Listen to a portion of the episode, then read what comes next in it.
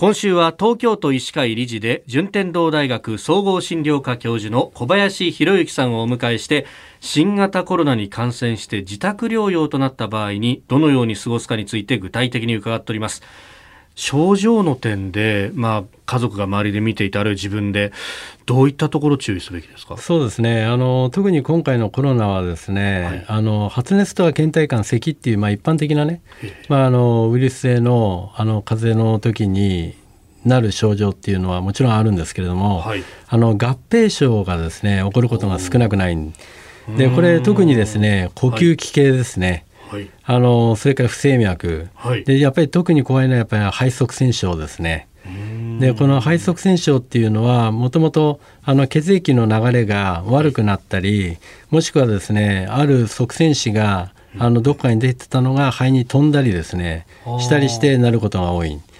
でこれあの自粛生活っていうことで、はい、皆さんご高齢の方もですねあんまり動かないでいたりすると、うん、これよく飛行機の中でいうエコノミー症候群ですね。あの動かないでじっとしてると足に血栓ができてそれが飛ぶっていうですね、えー、まあ、これと同じようなことが起きてしまうんで、えー、やはりあのもちろん自宅療養重要なんですけども、はい、あの自粛も重要なんですがやっぱり運動を欠かさないであのやっていただきたい。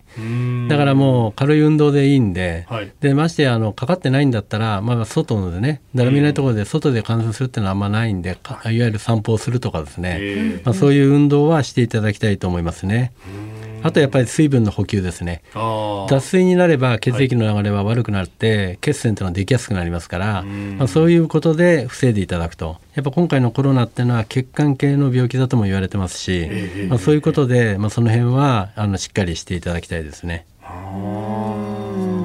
じゃあかかっている人も、まあ、こまめに水を飲んだりとか水分補給したりっていうのはもう必須になりますか？もう必須ですね。あのただでさえあの冬っていうのは水分量が減りますから、はい、取るですね、はい、だからこれはもう本当意識しないと取れないんで、だからよく患者さんに言うのはですね1日も例えばペットボトルをですね 500cc の3本は目の前に置いといて、はい、あのなくなったらあの寝ると。なくならなければですね、まあ、それを意識するとできるんですけど。ノルマ的にするってことなかなかね冷蔵庫に入ってるとこれができないですね。はい、ああなるほど。わ,、うん。わざわざそこまでこう歩いていって飲むっていうのが億劫になってしまったりするから、ね、もうその時は自分の身近になんか枕元じゃないですけどそ、ね、そこに置いといた方がいいですよね。はいあとあの自宅で療養している時に急にその体調がいきなり悪くなったりとかってした場合はどうしたらいいですか、うん、救急車をね、まあ、呼ぶかどうか迷う時っていうのもあると思うんですが、うんはい、あのもう日中だったらねあのかかりつけの先生のところへあの連絡するっていうのはやっぱり重要だと思います。うんでただそれもできないっていう時にはあのシャープの7119なんて言ってですね救急相談センター、はい、まあ、そういうのもありますしでただもう本当に見てですね本当に呼吸が苦しそうでって言ったら、まあ、そういうところに相談してる余裕がないんで、うん、やっぱり救急車を早めに手配するっていうことは重要ですね。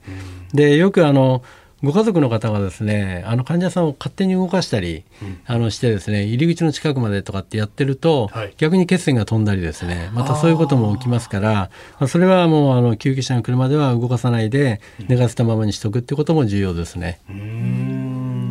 これ救急車呼ぶときには、まあ、あのコロナ陽性ですのは当然言わなきゃいけない言わないとダメですね。はい。それ相応の装備をして救急隊の方々もそういうことですね。はい。うん。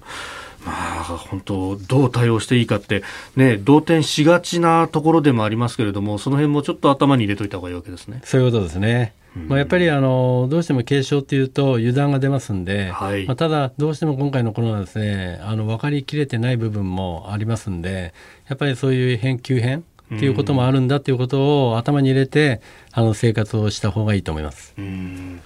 えー、新型コロナ自宅療養のための方法順天堂大学総合診療科教授小林博之さんでした。先生明日もよろしくお願いします、はい、よろしくお願いします